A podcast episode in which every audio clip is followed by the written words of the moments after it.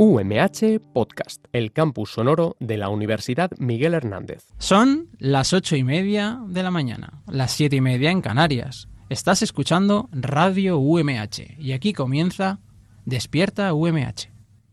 Despierta UMH. Despierta UMH. Despierta UMH.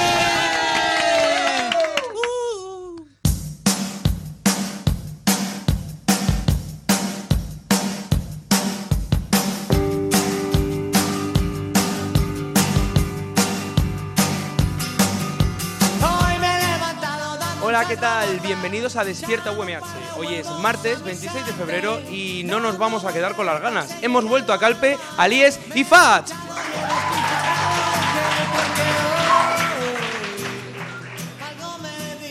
Somos el programa despertador de la radio UMH y venimos a intentar pues alegraros las mañanas con nuestras cositas. Y hoy vamos a tener un programa cargado de contenidos. Habrá música, arte, poesía, mucha y mucha innovación. Un saludo lleno de fantasía de mis compañeros Susana Bonal y José Domingo Delgado en la producción del programa Roberto Prada y en los controles técnicos Sergio Jabaloy. Yo soy Abraham Rico y aquí comienza Despierta UMH.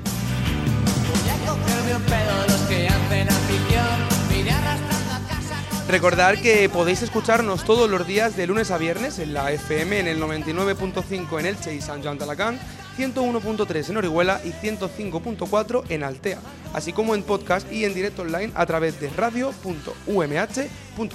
Somebody once told me the world is gonna roll me. I ain't the sharpest tool in the shed.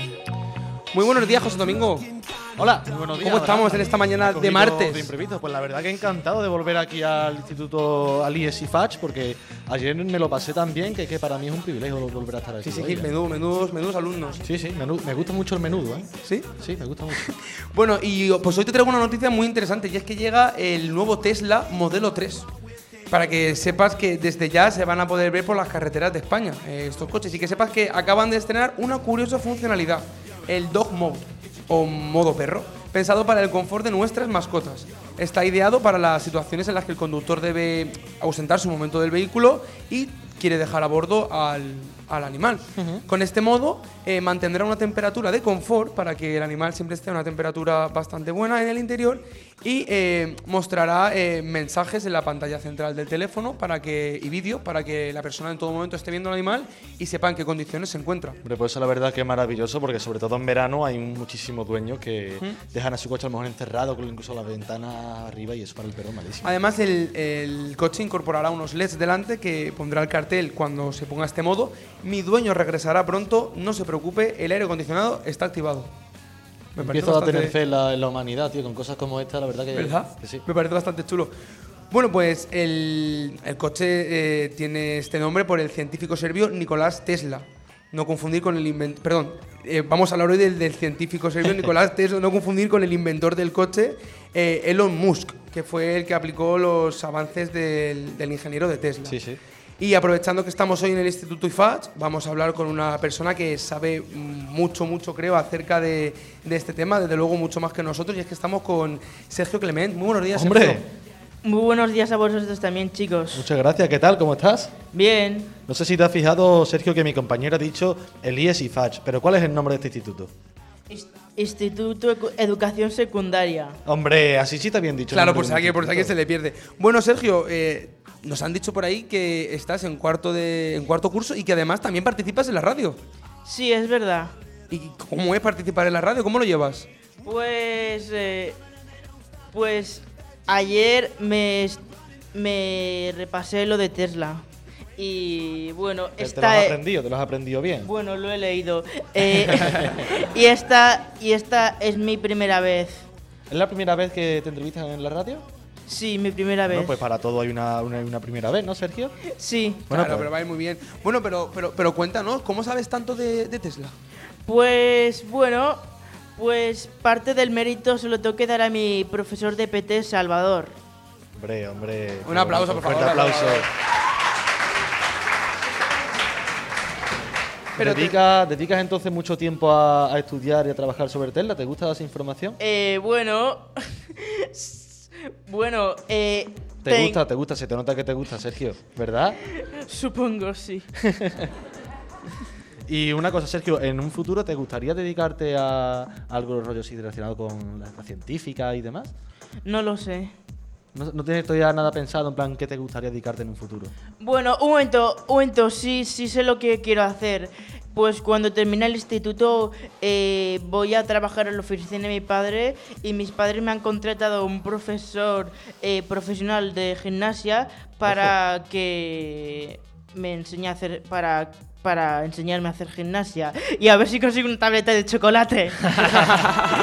Hombre. ya quisiera, ya quisiera yo, Sergio, que mi profesor de gimnasia me diera a mí una tableta de chocolate. ya lo quisiera yo. ¿Te gusta el chocolate? ¿Es tu comida preferida el chocolate? Sí, me Hombre, gusta. Entonces, Sergio, es que somos todos iguales, todos nos encanta el chocolate, ¿verdad? y bueno, ¿te gustaría tener en un futuro un coche como el, como el Tesla? Porque es una maravilla, ¿eh? Pues no lo sé. A, a ¿Tienes, mí me- ¿tienes a mí me mascota, gustaría. Sergio? Mascota sí, es un, es un bebé de bichos maltes, se llama Nicky. Oh, Nicky. ¿Ves? Pues qué mejor que Nicky vaya en un coche en el que pueda tener la temperatura adecuada si tienes que irte a comprar algo un momento y estés, sepas seguro que está bien a gusto en el coche. Sí, pero para eso antes me tengo que sacar el carnet de conducir. Eso también es verdad, eso también es verdad. y es Igual, un- igual eso sería un puntillo a favor, ¿eh? Sergio, que te sacaras el carnet del coche, ¿verdad? Sí. Seguro Bueno. que sí. Bueno, tenemos por ahí a Susana Bonal, que parece que quiere, que quiere preguntar algo, una, una personita. Sí, sí, sí. Aquí tenemos a muchos que levantan la mano y ahora se han echado para atrás, ¿eh? No quieren hablar. ¿Vosotros también queréis un coche de esos Tesla o no? No, no, no me interesa. ¿Con qué? ¿Con qué? Con el BMW que tienen. Ah, ¿tenéis BMW? No. ¿Tú vas a pie? Yo no soy de la nobleza como ellos. Porque dice que soy de la nobleza. A ver, explícalo. No sé. Hombre, pues, por- El porque niño es una este, persona pues, adinerada, así que se le ve en la cara, Susana. ¿Se te ve la cara? que maneja billetes. ¿Eh? Eh, pues tienes unos ojos preciosos, ¿eh? Muchas gracias. Se ha puesto colorado. Le da vergüenza. ¿Le da vergüenza? ¿Qué? Tiene novia, dice. Bueno, ala, te devuelvo la Sí, conexión. sí, devuelve, devuelve. Bueno, Sergio, pues muchas gracias, Sergio, por, por estar aquí este ratito con nosotros. Te invitamos a, a los estudios allí a Elche, que vengas cuando quieras a, Vale. a estar con nosotros, que de hecho creo que vas a ir, ¿verdad? Sí. Pues allí te vamos a estar esperando con los brazos abiertos para enseñarte los estudios bien de cerca y que puedas hablar todo lo que quieras. Así que un fuerte aplauso, chicos. Gracias. Pero lo del Che, ¿cuándo es? Lo del Che, ¿cuándo es? Creo, creo que lo del Elche es la, la semana que esta semana ya esta semana ya que estamos aquí. El miércoles que viene. Es decir, mañana, mañana ya estamos aquí. Miércoles 27, Mañana correcto. 27 de febrero os venís ustedes a Elche. Hay una excursión a la Universidad de San Gabriel, ¿no? No, Miguel No, Hernández. Miguel Hernández, Miguel Hernández mejor. Oh, Miguel Hernández. No pasa nada. Sí Bueno, voy. Gracias. Sí, iremos. A Muchas ti. gracias, Sergio, tío. Un Pues- fuerte aplauso de nuevo para Sergio Jiménez.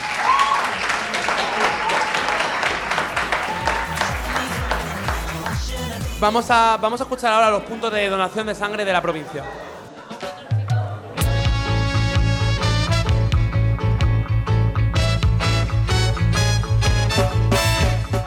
Los equipos móviles de donación de sangre estarán situados hoy, martes 26 de febrero, en los siguientes puntos de la provincia. En San Joan de Alacant, en el Hospital Universitario, en el hall de la entrada principal, de 3 y media de la tarde a 9 de la noche, y en el Centro de Transfusión de Alicante, de 8 y media de la mañana a 2 de la tarde.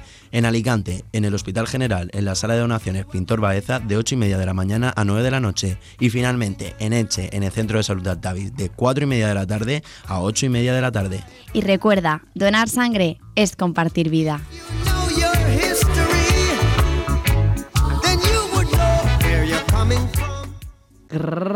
Estás escuchando Despierta UMH, un programa en el que tú eres el protagonista a través de nuestras redes sociales. Encuéntranos como arroba despierta UMH en Facebook, Twitter e Instagram.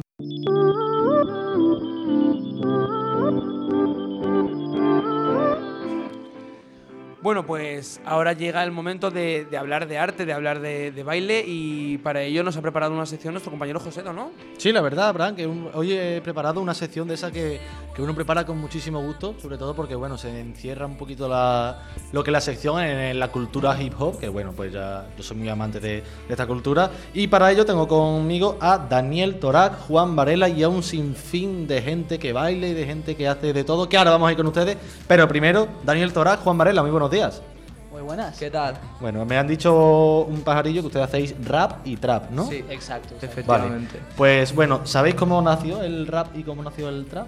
Pues sinceramente eh, nació pues por el hecho de, de protestar contra la autoridad, contra la injusticia. Es, com- es como una, una manera de expresar una protesta, que una molestia o simplemente expresarte. ¿Y dónde, Es- dónde nació Daniel? nació, si no me equivoco, en, en las calles, en, Nueva York tal vez. En el Bronx, en el En- barrio en el de, Bronx. del Bronx, de Nueva En el York. Mismo. bueno, si escucháis a Ajax, tiene una frase muy conocida que la gente se cree que la ha hecho él, pero una frase muy conocida que es como nació, que el rap nació de la, de la emergencia, de la necesidad de gritar. Verdad. Se fue, digamos, el, Por supuesto. del inicio del rap. Bueno, y el trap no, no deja de ser una variante del rap, ¿no? Sí, el trap antes de ser un estilo musical, eh, a trap se le, do- se le denominaba a la vida de los raperos. Los raperos, la vida se le llamaba trap. Trap life. Luego eh, se hizo un... se pasó eso a una base con distinto BPM y, unos sonidos más modernos y es lo que ahora Cierto tenemos. que esa vida de los raperos, que yo creo que quizás ha ido evolucionando un poquito en este tiempo, porque antes el rapero, pues bueno, no dejaba de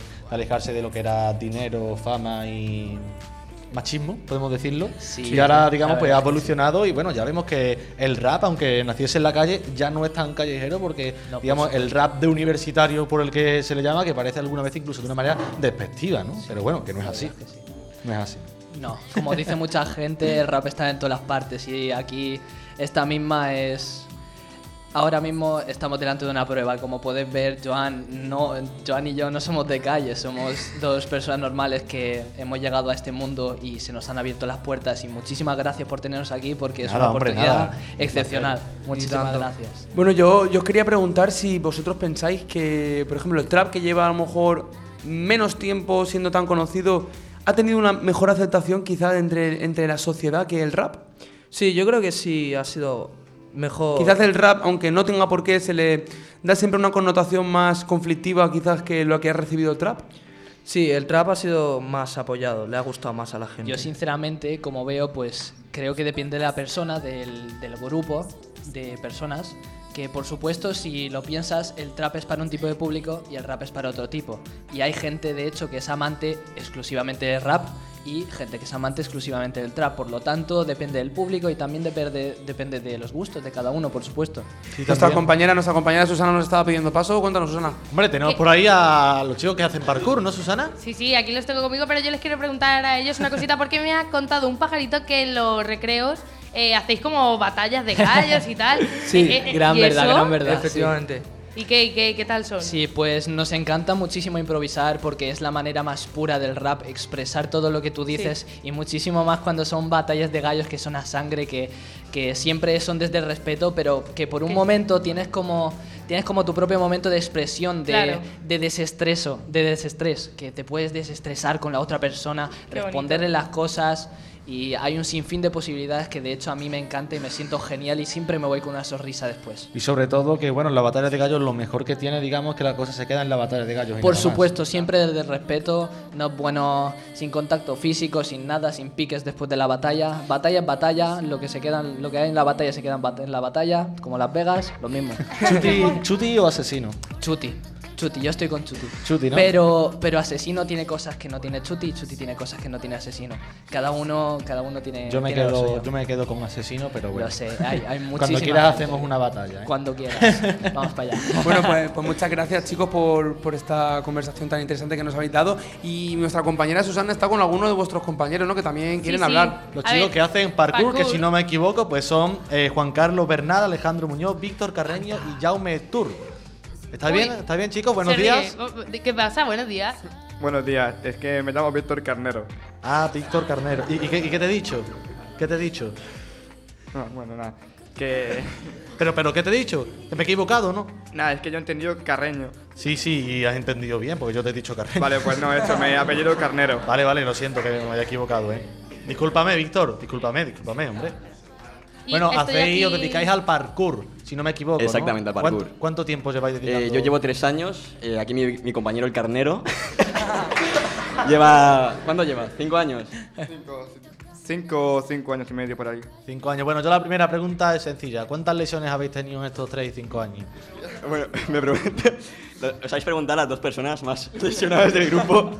Yo actualmente estoy lesionado de la rodilla y Víctor, ¿cuántas veces estás partido? A ver, me he partido la mano entera y la nariz. Y un par de veces me he jodido bastante el tobillo. ¿Y cuánto tiempo Uy, semanal? uy, uy, uy, aquí, aquí el compañero quiere contar batallita. A ver, cuenta, cuenta alguna. Tienen que explicar cómo se partió la nariz, que es curiosa la manera en que Cuéntalo, lo hizo. cuéntalo, ¿eh? por favor. Cuéntalo, cuéntalo. Se ríe, lo va a tener que contar aquí Juan Carlos. Tengo que contar yo. Me quita el micro y todo. Permiso, ¿eh? Bueno, una noche loca, ya sabéis. Eh, nuestro compañero Víctor, carnero, el carnero de las cabras por la montaña. Un día, un día, una noche de verano, le dio por hacer una mortal en una fiesta, para impresionarnos a todos y lógicamente aró el suelo pa- para plantar plantas. Bueno, pues un fuerte aplauso al carnero, por favor, un fuerte aplauso.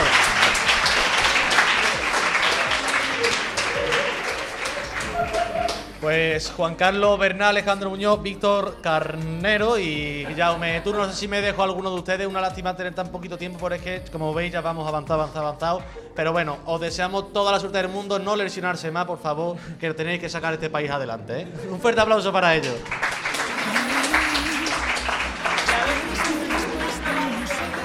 Y un fuerte y un fuerte aplauso también para Daniel Torag y para Juan Varela. Juan Muchas Varela, gracias a todos. Juan Varela. Bueno, que ah, si no me equivoco, a Daniel Torac lo tendremos al final del, del programa en, en una actuación, ¿no? Correcto es, correcto es. Así que vamos a ir, vamos a ir preparándonos mientras. Y nada, muchas gracias, chicos.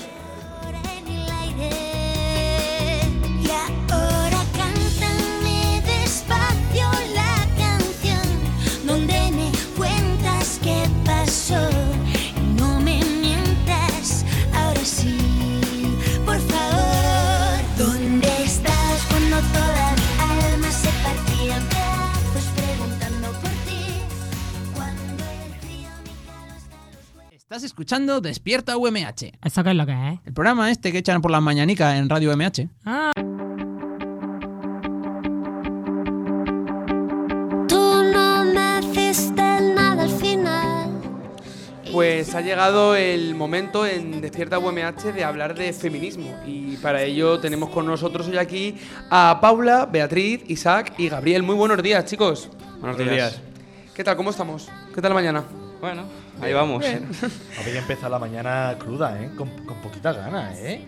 Es que- Teniendo en cuenta que son las 9 menos 12 minutos de la mañana. Un martes, pues cuesta, ¿verdad? Cuesta, Vivimos sí, bueno, chicos, vosotros habéis quedado como mejor podcast en, en el festival que se celebró. Y nosotros nos quedamos con ganas de saber de qué hablabais en, en dicho podcast. Así que os hemos pedido si nos podríais leer un, un trocito, un trozo pequeño cada uno del vuestro. Sí, claro. Presentarlo, Mi- cómo se llama y. Mi texto, mi podcast, es, eh, se titula V. Es Hmm. un texto en contra de la violencia de género que eh, redactamos aquí como trabajo voluntario para, para el podcast de- del instituto. Y bueno, y un segmento sería: La violencia se cobra el precio más alto, la vida. La vida de aquellas que podrían seguir respirando si hubieran podido escapar, pero no lo hicieron. Bueno, muy chulo, un aplauso, por Corto, favor. breve. Dicen, dicen que lo bueno y breve dos veces bueno, pues yo creo que esto es magnífico. Es más largo, o sea, el, el- el- manifiesto es bastante más largo. Lo que Sí, pasa claro. es que les hemos pedido que, que cerceñaran lo, lo- lo más importante de él, lo que quisieran mostrar, y ha quedado bastante, bastante bien. Así que bueno, ¿y el tuyo cómo se llama? Bueno, en mi caso se llama Basta y de igual manera va sobre lo mismo, la violencia de género. Y bueno, un fragmento dice, detrás de cada te quiero para mí solo, eres mía y de nadie más. No te vas a alejar de mí nunca. Siempre se esconde algo más, una víctima, un pequeño grito desesperado por escapar, que cada vez se vuelve más débil hasta que termina por extinguirse. Un aplauso, por favor, un aplauso, sí, sí. Muchas gracias, muchas, muchas gracias Isaac y muchas gracias Gabriel. Y bueno, también tenéis aquí a vuestras compañeras, a Paula y a Beatriz. Y es que Paula y Beatriz, ¿por qué creéis, chicas, que es necesario hablar de, de feminismo? Pues porque hoy en día, a pesar de que hemos hecho muchos avances, siguen, Hay que, hay que decir que Pablo y Beatriz estaban un poquito como un poco más apartadas, como diciendo, "Mm, me da vergüenza. Pablo y Beatriz, venga, un fuerte aplauso para Pablo y Beatriz. Venga, ya habéis pasado el momento del nerviosismo y ahora vamos a hablar. Como me pregunta mi compañero, ¿por qué es necesario hablar del feminismo? Pues que aún siguen habiendo muchos casos de violencia de género y hay que luchar para erradicarlos todos. Y chicas, ¿veis actitudes machistas en el instituto? Muchísimas. Sí, un montón. ¿Pensáis que hay mucho micromachismo también? Mucha, mucha Sí. conducta que la gente a lo mejor no percibe que está siendo machista, Sí, sí. pero tanto chicos como chicas tienen esas actitudes aquí Sí, en el centro? Es que todos hemos, quieras o no, hemos estado educados en un entorno aunque sea un poco machista. Entonces hay que luchar todos, incluso nosotras mismas, por, por conseguir quitarnos estas manías que tenemos. Sin ninguna duda, yo personalmente también he tenido, incluso algunas veces también tengo actitudes machistas, pues lo que dice es que la educación que hemos recibido de cierta manera todo el mundo y bueno, vuestra labor sobre todo aquí en un centro educativo desde la educación, mejorar más no puede existir para intentar cambiar el mundo y que sea eh, feminista de una vez, ¿no? Claro. Y desde el instituto, ¿cómo podéis eh, ustedes eh, aportar vuestro granito de arena para que eso sea posible? Pues Pues una forma fue lo de los textos, que era una cosa voluntaria. Nadie te obligaba a hacerlo. Tú, si querías expresar tu opinión, podías libremente escribir un texto y fue una buena forma de hacerlo. También se leen manifiestos, el Día de la Mujer y yo creo que poco a poco lo podemos conseguir, pero la gente tiene que abrir aún mucho la mente porque sigue habiendo gente muy cegada por lo antiguo y que Yo también coincido con ese pensamiento porque pienso que quizás a veces la lectura de los manifiestos y demás no es, no, no es suficiente porque estoy seguro que la mayoría de las personas cuando sale un manifiesto contra la violencia de género ni siquiera está echando cuenta. Entonces yo creo que una de las eh, opciones que sí que podrían ser eficientes lo mejor el señalar las actitudes machistas, ¿no? ¿Ustedes lo hacéis? sí, Sí, eh, eh, os explico un poquito, que no sé Vale. si me he explicado mal. Ustedes veis una actitud machista en el recreo, por ejemplo, la señaláis, decís, esto es una actitud machista, por esto, por esto, no se debe hacer. Quizás las personas que sí que pueden tener o que podemos tener eh, la mente un poquito más abierta, pues debemos ser los encargados de abrirle la mente a los demás, ¿no? pues sí, en algún momento sí, pero hay veces que ni siquiera caes, que te parece ya incluso un- que ni siquiera caes, que luego sí que lo piensas y dices, ostras, te has pasado. Ese es el problema quizás de los micromachismos, ¿no? La normalización de, de esos términos de, en la cultura y parece algo normalizado y por lo tanto no está mal. Y es algo que debemos entre todos ¿no? abrir los ojos y darnos cuenta de que son cosas que debemos cambiar poco a poco y, y con tiempo. Y chicas, yo os quería preguntar si estabais preparando algo para el día 8 de marzo, para el Día de la Mujer. Pues no nos habían dicho de preparar nada. Sé que hay una huelga, el- es viernes, pero es huelga, y que por favor pedir a los profesores que no os pongan exámenes porque tenéis derecho a huelga y sería estaría bien que participarais no por hacer puente, no, sino por la huelga realmente. Un aplauso para eso que acaba de decir, por favor. Y, y bueno, chicas, eh, ¿tenéis, al- eh, ¿tenéis pensado hacer a- algún otro podcast? Pues no sé. ¿No, Sí. ¿No tenéis nada pensado de momento? No. Bueno, y me parece que eh, por aquí quieren Sí, hablar, hay, ¿no? hay una persona del público, hombre, sí, es nuestro compañero y eh, Sergio Climent, que ha hablado antes con nosotros, que dice que tiene una pregunta. Sergio, cuéntame. Eh, han dicho que, que, eh, que hay que abrir la mente, que están ciegos, ¿por qué? ¿Porque están cegados? Pues están cegados por el, la- el pensamiento retrógrada, retrógrada que se tenía antiguamente en la sociedad y que, bueno, las nuevas generaciones somos los encargados los que tenemos que intentar abrir la mente a todo el resto de personas para intentar erradicar por completo la sociedad machista en la que, en la que vivimos. Vale. Ok, gracias. Gracias a ti, Sergio. Bueno, chicos, y a, los cuatro yo quería preguntaros eh, si tenéis pensado montar algún tipo de, de organización dentro del instituto para trabajar desde ahí todo este tema del machismo. Bueno, yo sinceramente mm, a nosotros nos pilla ya un poco tarde porque es ya nuestro último año aquí, Mm. esperemos. Y, y bueno, si, si no es organizar algo, siempre es dejar el, esa, esa idea de a las generaciones que vienen ahora de decir, vamos Sí. a montar algo, porque Claro. al final siempre es importante decir desde, desde lo que tú sabes, decir, a ver, ¿cómo puedo yo cambiar o ayudar a que la gente mm, cambie su manera de pensar?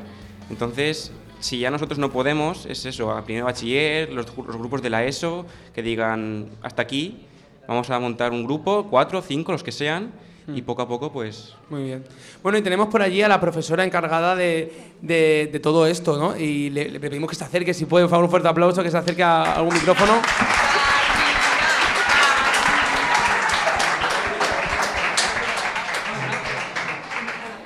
Hola. Hola, muy buenos días. Eh, ¿Son buenos alumnos o no? Sí, son muy buenos alumnos. Sí.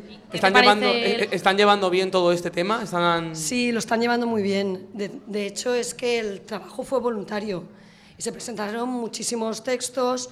Lo que pasa que tuvimos que elegir, entre todos tuvimos que elegir dos, pero todos los textos estaban muy bien escritos. ¿Y crees que continuará la iniciativa esta durante más años?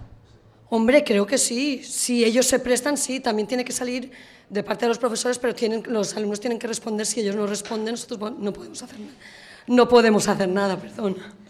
Bueno, y vosotros, o sea, han comentado que han visto algunas actitudes machistas también aquí en el instituto, tal. ¿Tú has notado alguna o crees que a raíz de esto se están haciendo cada vez más pequeñas?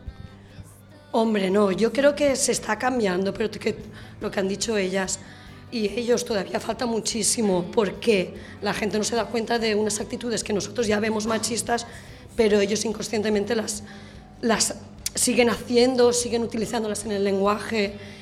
De todas maneras, también eh, depende de la gente. Hay gente que todavía sigue creyendo que no es, no es machismo unas ciertas actitudes, entonces todavía hay mucho camino por recorrer. Hay que ver los, jo- los ojos, como decían. Dime, Abraham. Nada, Susana, te decía que nos tenemos que ir ya porque se está acabando el programa, pero ha sido un placer teneros aquí, así que un fuerte aplauso, por favor, para Paula, Isaac, Gabriel y Beatriz. Un fuerte, fuerte aplauso. Bueno, pues por desgracia llega ya el final del programa, son ya casi las 9 de la mañana y nos tenemos que, marchar, así que muchas gracias a mis compañeros por estar aquí, a nuestro técnico, pero sobre todo gracias a Alies y Fats por acogernos con tanto cariño estos dos días y gracias a toda la gente que nos está escuchando, así que ahora con la actuación en directo que anunciábamos hace, hace un rato de, de nuestro compañero Daniel, nos, nos despedimos, así que nada, muchas gracias a todos.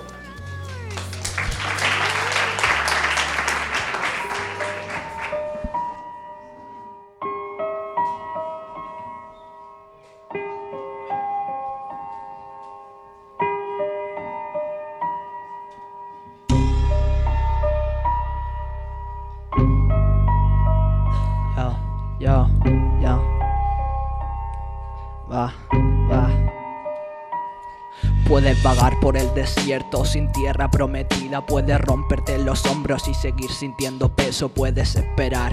La vida al final del túnel, pero ni una vida entera hará olvidar un beso y necesitas necesitar para poder verlo. Es como el ermitaño que desea ver la luz. Es como el sepulcro que a veces se equivoca y encierra dos corazones en el mismo ataúd. Y mi abuelo me quiso ayudar y siempre repetía el mismísimo refrán que la muerte siempre es muerte y la vida siempre es vida, pero si tu vida es la muerte debes de ser inmortal. Y yo atento, escuchando lo que decía, como le quería, quién lo diría, pero llegó el final de aquella travesía y yo siempre lloraría después de despertar. Piensa bien y el tiempo lo valorarás. En momentos críticos conciencia tú tendrás que en el peor momento 24 horas se convertirán en varias décadas. A veces es un regalo y a veces es un castigo, a veces es una pena y a veces es un alivio, pero hay algo que siempre será un síntoma de que alguien vivió a los que se fueron y los que están por embarcar. Deciros que a irse no debemos temer porque la muerte es el comienzo de no mortal y porque mientras nosotros somos, ella no es. Basta ya de tantas desigualdades, de tanta inigualdad entre desechos sociales y al final del túnel vamos a ser vecinos y la puerta de nuestras casas serán iguales. El hecho de habernos ido no nos ausentará, nuestras familias y queridos siempre nos pensarán. Con el tiempo y con la edad muchas cosas pasarán y llega la, la hora de podernos reencontrar.